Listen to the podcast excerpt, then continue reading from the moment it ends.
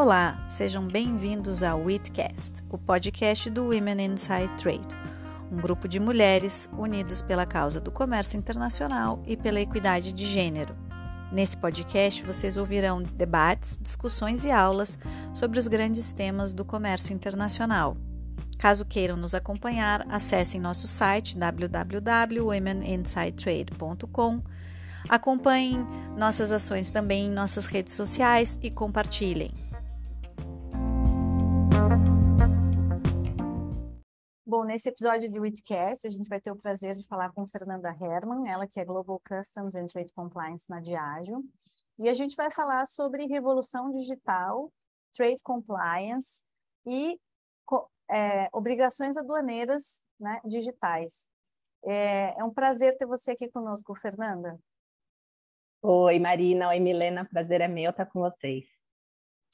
Fernanda, eu vou começar é, é, fazendo uma, uma, pergunta, depois a Milena vai me seguir aqui nas provocações hoje com você, e eu vou começar perguntando um pouquinho sobre essa revolução digital, que não é uma coisa muito nova, mas que a gente sabe que no contexto do comércio internacional, é, dada a multiplicidade de atores, né, a gente sabe que é difícil achar, às vezes, o, um protagonista na questão logística de comércio internacional, a Organização Mundial das Aduanas já trabalha instrumentos para orientar como aplicar a tecnologia às práticas aduaneiras, mas a gente fica se perguntando assim, o que, qual é o turning point? Qual é o grande evento ou regulação que vai determinar ou determinou o avanço da tecnologia nas aduanas?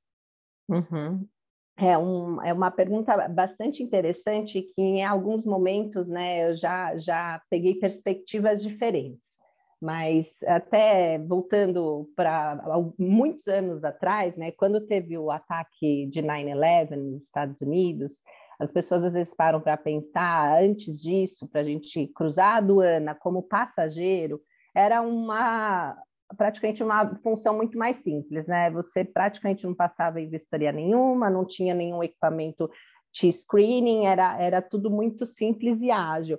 E 9-11, é, em, em, várias é, discussões e papers é, que, com, que trazem o assunto da tecnologia, é, tem sido considerado como um marco determinante, principalmente no âmbito da aduana, para o avanço de toda digitalização e influência tecnológica, nesse, aí trazendo né, para o fluxo do comércio internacional.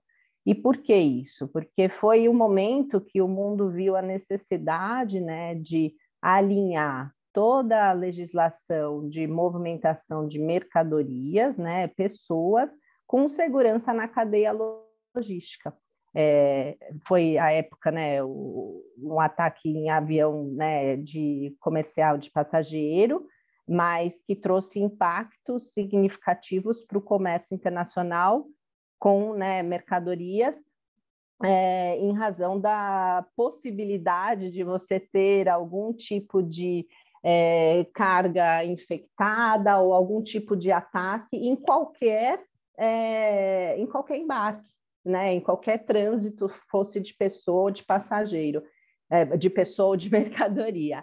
E, então, 9-11 é meio que tido, e até a OMA traz em vários papers e research dele, como um marco, e a partir dele começaram a ser desenvolvidas algumas políticas e standards no âmbito da OMA, é o Safe Framework of Standards, que trouxeram para as aduanas no mundo inteiro é, alguns elementos, né, diretrizes de como é, assegurar que a cadeia logística está funcionando de uma forma é, segura para todos os países, né? E aí trazendo, alinhando de novo, né, a questão da tecnologia para ter essa, essa movimentação na, na cadeia logística de uma forma mais segura.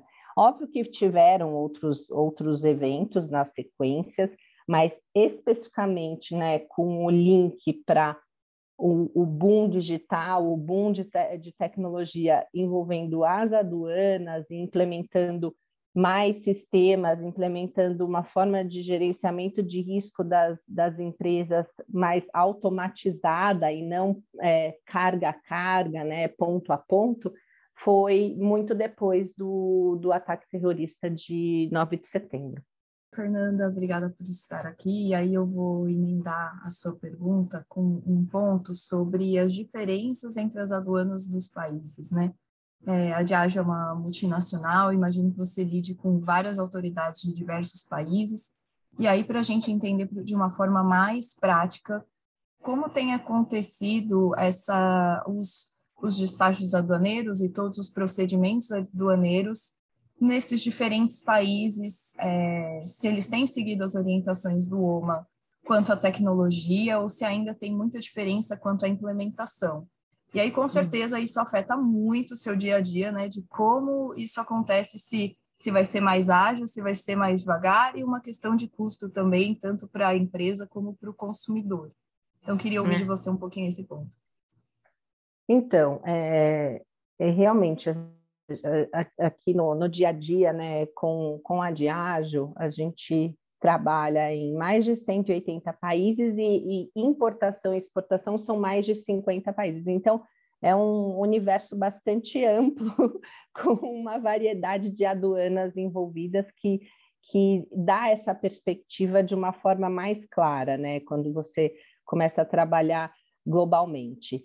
E o interessante é, é que partindo da, da, orientação da OMA com relação à tecnologia, e algumas das tecnologias eles até trazem com o, o, o nome Disruptive Technology, porque são é, tecnologias que as pessoas sequer imaginam que dá para ser aplicada né, na, na, no procedimento aduaneiro, ah, algumas acabam sendo implementadas e estão funcionando de forma mais prática e mais efetiva em países que a perspectiva ou a expectativa era de que não acontecesse tão rápido. E quando eu falo isso, é, são países supostamente menos desenvolvidos economicamente, é, e, e justamente em razão disso, as aduanas recebem quase que um suporte ou um incentivo, eu diria que talvez um, é, um enforcement de você precisa implementar isso, porque vai te ajudar a ter um gerenciamento de risco das operações de comércio exterior de uma forma mais ágil, mais prática, sem tanta necessidade de capacitação de profissional na aduana, né, que são os fiscais, etc. e tal. E quando eu falo desses países, eu não tem como eu fugir de falar do Brasil. É, tem alguns países na África, acho que na própria Ásia também, que estão com tecnologias avançadas, mas o, o curioso que eu vejo é Europa e Estados Unidos, que uh, acho que uh, em geral a, a, a, expectativa é de que uh, nesses países é, as aduanas estão muito modernas, estão muito mais avançadas. Não é uma 100% uma verdade. Né? E por quê? A Europa, é, é, apesar de acho que ter, né, em termos de investimento, até por, por conta da Comissão Europeia, existe um interesse muito grande em se investir nessa modernização da aduana no que tange a parte de sistema e tecnologia, mas é um, um, uma região muito madura, uma região muito é, estável em termos de risco e de compliance das empresas, né? Então, é, acho que acaba sendo não tão prioritário para eles esse investimento. Em países como o Brasil, alguns países da África e da Ásia, isso já vem com uma outra mensagem. Então, às vezes eu trago alguns exemplos do Brasil aqui para a Europa e que as, as, as, os profissionais ficam bastante surpresos, né? O nosso próprio uh, antigo Cisco Max, que é bem antigo mesmo, se pensar ele acho que de 1996, 97, ele já está há muitos anos operando e já né, evoluiu, modificou. É, enquanto aqui na Europa, muitas das declarações né, para as aduanas ainda eram em papel até pouco tempo atrás. Quando veio o, a diretriz da OMA, né, com relação ao Safe Framework of Standards, que trouxe uma parte de tecnologia muito grande, a partir daí a OMA começou a desenvolver outros estándares, né, com recomendações para as aduanas na parte de tecnologia, é, o, o, Brasil foi se modernizando e, com isso, vários outros países, e agora é um movimento que está acontecendo bastante na, na União Europeia, né? quando eu falo Europa, é União Europeia particularmente, apesar de UK seguir bastante o que acontece aqui, eles deram uma avançada, acho que nos últimos quatro, cinco anos, em termos de atualizar toda a é, parte é, de digitalização e automatização das declarações aduaneiras e do perfil dos operadores, né, das empresas. É, quando eu falo esse perfil, é, aí é a parte, é o benefício da aduana em investir em tecnologia, porque é, se a gente olhar, né, são par, basicamente do, dois lados da, da moeda. Um lado a aduana investindo, o outro lado as empresas que, em, em teoria, deveriam be se beneficiar, né, porque tudo fica muito mais ágil, mas tem uma contrapartida que a partir do momento que está tudo digitalizado, a, a, tecnologia avançou de uma forma que é, não, não é mais necessário uma inspeção carga-carga, é, começam a se criar perfis de empresas e parâmetros que vão ser um foco de auditorias para a aduana. Então, é, é, é, a parte que a gente fala, não é que a empresa perde, porque é, no final das contas, todas as empresas trabalham para buscar o, o 100% de compliance, mas todo mundo sabe que o 100% muitas vezes não é é, viável, né? Não é, não acontece toda hora. Os erros, né? Por mais que a gente automatize tudo, os erros ainda podem existir. A própria tecnologia consegue falhar em alguns momentos. Então, é, voltando para a sua pergunta original, né, das diferentes práticas ou dos diferentes níveis entre, entre as aduanas, ele existe sim. É, eu acho que a mensagem é bastante standard, bastante direta da OMA e o que se busca de alguma forma é que as aduanas no mundo inteiro estejam alinhadas com relação a essa mensagem, e eu acho que esse trabalho vem sendo feito de uma forma muito positiva e, e muito prática pela OMA, junto com a OMC, é, mas ainda tem um, um caminho bastante é, longo pela frente. Eu vejo que nos últimos 10 anos, talvez, teve uma evolução muito grande. É, já, já, a gente já teve um salto muito representativo, mas acho que o que a gente vai ver mais né, na prática de mudança ainda está por vir, ainda não aconteceu. E aí, pensando nisso, é, a gente ficou com a provocação, né?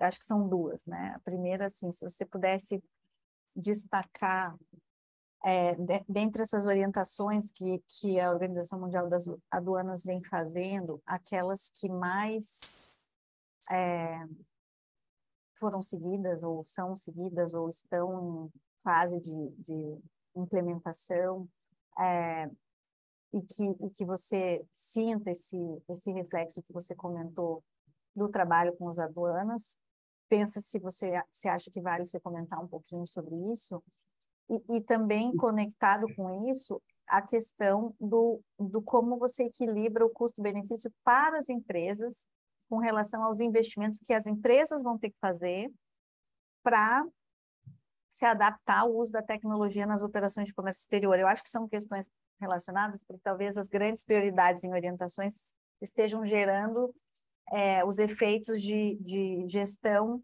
e, e análise de custo-benefício corporativo para cumprir com determinadas é, mudanças. Então, seria legal se você pudesse é, contar um pouco para nós sobre isso. Sim, é, e aí, de novo, né, vai parecer até meio óbvio, mas de todas as recomendações, e são várias as tecnologias, tem até um estudo interessante da OMA que fala dessas diferentes tecnologias aplicadas com a, a diferentes áreas né, do comércio exterior barra aduana e o benefício delas.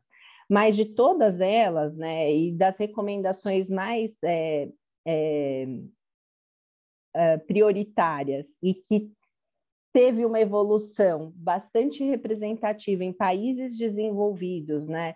nos últimos anos é justamente a digitalização das obrigações aduaneiras, das declarações. E por que isso?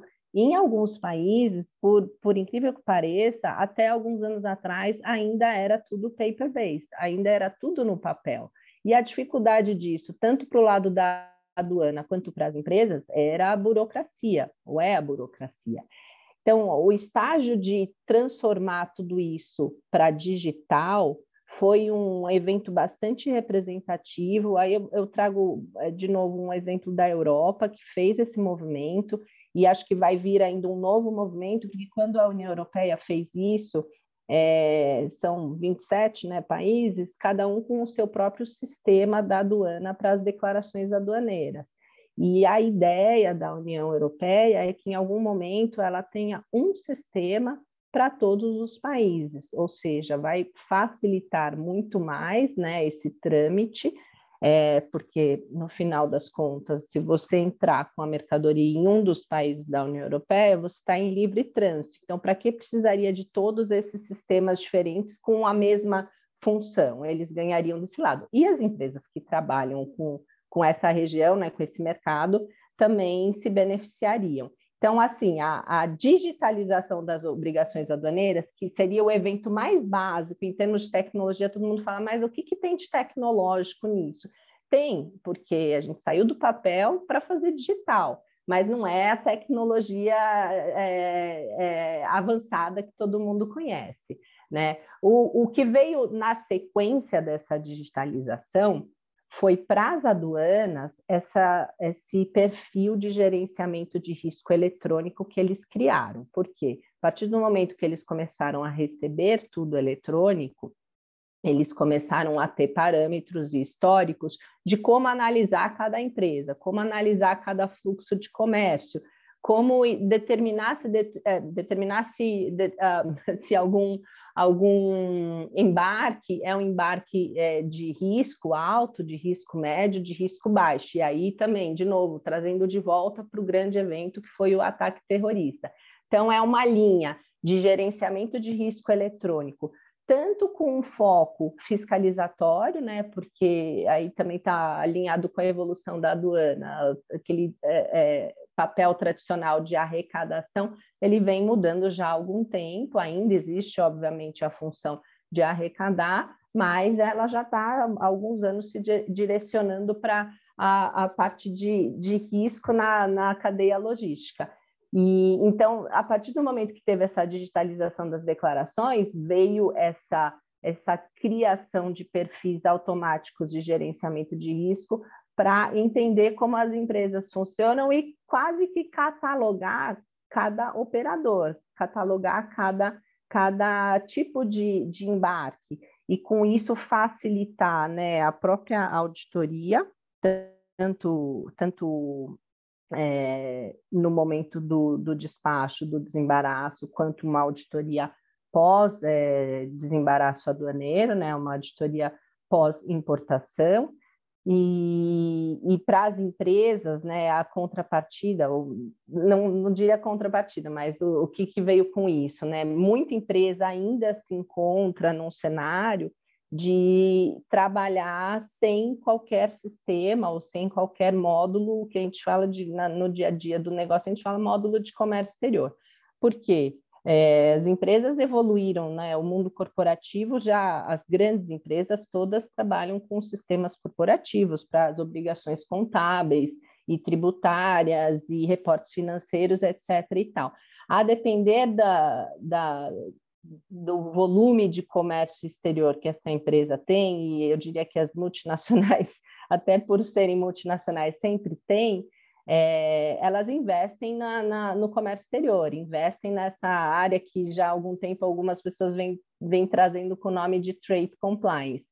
E esse investimento em tecnologia veio justamente por conta dessa necessidade de automatizar as declarações aduaneiras, porque a partir do momento que eu tenho que passar tudo isso eletrônico para a aduana, o meu trabalho de tirar do papel e colocar no sistema deles é grande e o risco de erro também é, é representativo. Então, vamos revisitar o nosso processo e o que, que disso eu consigo automatizar com o sistema. E aí vem a parte do investimento. Muitas vezes esse investimento não é tão baixo, então as empresas têm que fazer essa análise, né? Onde que está de fato o meu ganho? É um business case razoavelmente é, difícil de articular, mas eu não diria impossível. Fernanda, especificamente sobre seu último ponto na, na sua fala, sobre a, as adaptações das empresas, né? acredito que tem também a necessidade de uma adaptação do próprio profissional de trade compliance em lidar com esse ambiente, lidar também com as transformações que a empresa obrigatoriamente tem que é, tem que implementar, né, por conta por conta disso. Então, como como que você vê a função do profissional de trade compliance nesse cenário, como você vê também no futuro, né, com a implementação de todas todas essas tecnologias disruptivas, como qual que vai ser o papel do profissional de trade compliance nesse cenário? É, eu, eu acho, né, da minha visão, isso já também já vem acontecendo em algumas contratações há algum tempo, que o, o, o profissional de trade compliance padrão que a gente sempre conheceu no mercado, ele continua sendo relevante e tendo a sua importância e ele não vai é, se perder com essa evolução tecnológica. Na verdade, a expectativa e o que a gente vê cada vez mais acontecendo no mercado de trabalho nessa área é que ele combine outros skills que antigamente ele não teria. E aí a dificuldade é muitos profissionais que estão nessa área, eles vêm com uma bagagem é, jurídica, muitas vezes, ou de consultoria, é, que é muito relevante por conta da interpretação da, da legislação e tradução disso para o negócio, né? Muitas vezes é, é, na parte de, de defesa ou de conseguir determinado benefício, negociar com as autoridades, etc. e tal. Com a entrada da tecnologia, é, a gente vê cada vez mais essa necessidade de capacitação deles para entender naquele, naquele negócio, né, ou naquele processo especificamente, quais são os meus requerimentos, o que, que disso influencia na, no momento que eu vou automatizar um processo, né? E, e um exemplo é, recente até que, que a gente viveu na Diageo foi a gente estava com um projeto de robotização muito grande e foi considerado, né, quando a gente parou para pensar, a gente falou, olha, vamos aplicar isso para a área de trade compliance. E, e, veio a ideia de automatizar, ou na verdade usar a, a, os robôs para a parte de record keeping, né, que é a retenção dos documentos que a gente tem que manter em todos os países, isso é algo que a legislação parece que está bem harmonizada internacionalmente, ainda que é, a tecnologia tenha avançado tanto, ainda existe muito essa necessidade de guarda dos documentos e alguns deles ainda em, em versão papel, né? versão hard copy. E a, a, a, a, grande pergunta que veio é como é que a gente vai usar a robotização com isso, né? E uh, não vou descrever detalhes do, pro, do projeto, mas de fato ela foi utilizada para um processo razoavelmente é, nada tecnológico, que é guarda de documentos, e a gente viu o time envolvido nisso, trabalhando nos requerimentos de um processo de guarda de documentos, para entender qual, em qual momento eu preciso de uma automatização, em qual momento eu consigo automatizar e ganhar com isso e mostrar para o business, mostrar para o negócio que eu estou tendo um ganho, ainda que ele não seja necessariamente, é, não seja financeiro, né? Porque é, acho que, de novo, para essa área, muitas vezes uh, os ganhos não são necessariamente é, financeiros ou não está no bottom line da, do, do PNL das empresas, mas é um ganho de compliance muito grande que o investimento em tecnologia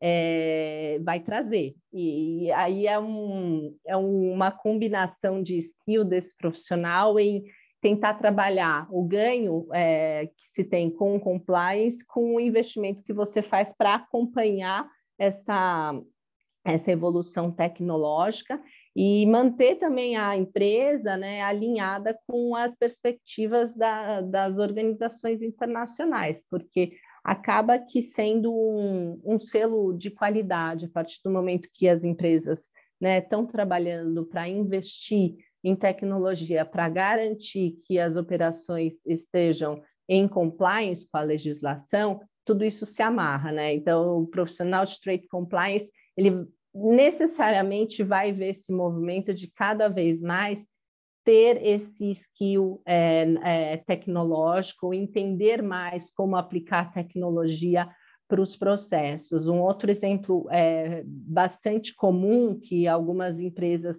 é, já vêm usando é a inteligência artificial para classificação de mercadoria. E isso muito em razão de, principalmente as empresas que têm né, uma linha de, de produtos bastante similar, famílias, conseguem usar essa inteligência artificial, que é uma das tecnologias, para classificar em massa diversos part numbers, sem precisar que necessariamente alguém revise catálogo por catálogo, produto por produto, mercadoria por mercadoria.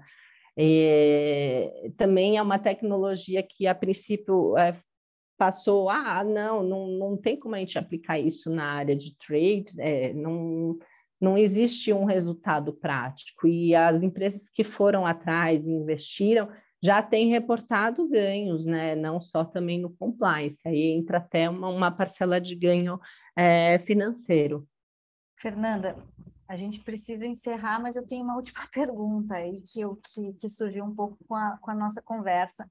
Vamos ver se, se a gente consegue falar disso. É, que, que, se conecta com o que você, com, com tudo que você falou. A minha pergunta é: você vê esse avanço tecnológico que você mencionou das empresas sendo replicado ou espelhado proporcionalmente nas aduanas, inclusive no processo de verificação e risk assessment. Eu pergunto isso porque é, a gente percebe uma série de acordos, principalmente na parte de regras de origem, onde você tem até um ônus adicional agora para a aduana, para que ela faça um, um risk assessment e ela faça um controle de risco com verificações é, que, que deveriam ou né, estar calcada numa, numa análise baseada em dados, assim. Mas para isso acontecer, ela, a aduana tem que se capacitar e tecnologicamente ela tem que se capacitar para isso. A sensação que eu tenho, acho que é isso que eu estou pedindo para você confirmar, é que às vezes que as empresas estão correndo atrás dessas atualizações tecnológicas, mas muitas vezes a aduana, por uma série de motivos assim que, que não cabe talvez é, é, explorar, a gente sabe que eles existem, uhum. mas acabam sendo mais lentas, talvez, nesse processo. Essa percepção, ela é, é verdadeira ou não? Né? Acho que esse é, é, o primeiro ponto. E se você nota essa priorização por parte das aduanas de tentar trazer um, um controle de, de, de, fluxo baseado em dados e que, e que se utilize das inovações tecnológicas que a gente estava falando, né? Eu vou começar pela segunda pergunta, que sim, acho que a priorização existe, e trazendo isso para a pergunta número um, eu acho que você tem razão, a sua percepção não está errada, existe um descompasso. É, muitas vezes a gente vê um investimento, né, ou uma busca por atualização no, no universo né, privado e as aduanas ainda uh, correndo atrás para se adaptar.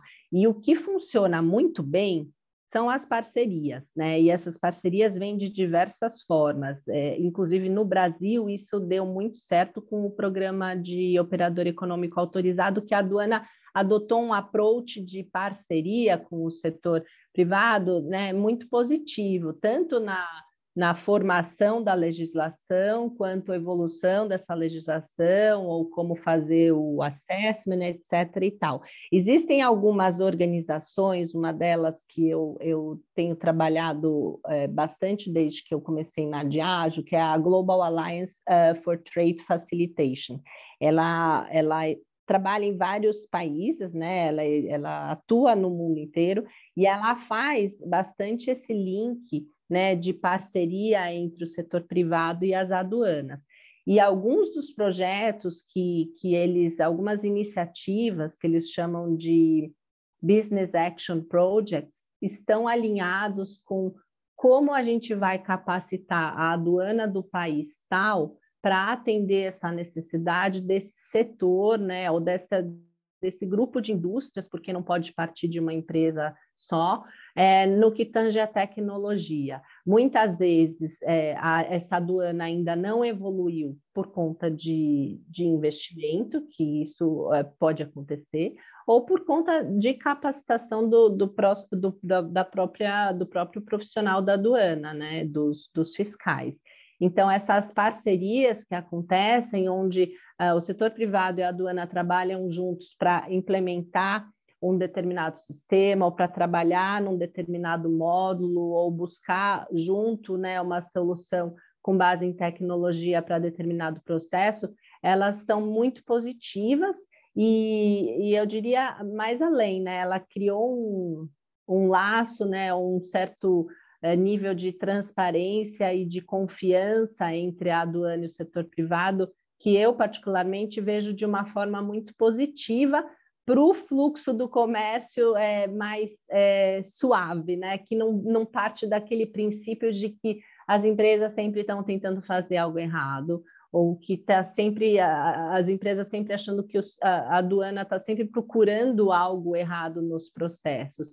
Então, abriu também espaço para esse diálogo um pouco mais é, é, transparente, né, de, de parceria em todos os sentidos. Fernanda, obrigada pela sua participação, por trazer aí pontos importantes, principalmente da prática, da aplicação né, dessas novas tecnologias no processo aduaneiro. É, eu agradeço sua presença e com certeza vamos contar com você aí em outros episódios para trazer inovações e, e, como, e como isso tem evoluído. Obrigada. Obrigada a vocês, foi um super prazer estar aqui e vou ficar muito feliz em contribuir com novos episódios. Parabéns pelo podcast.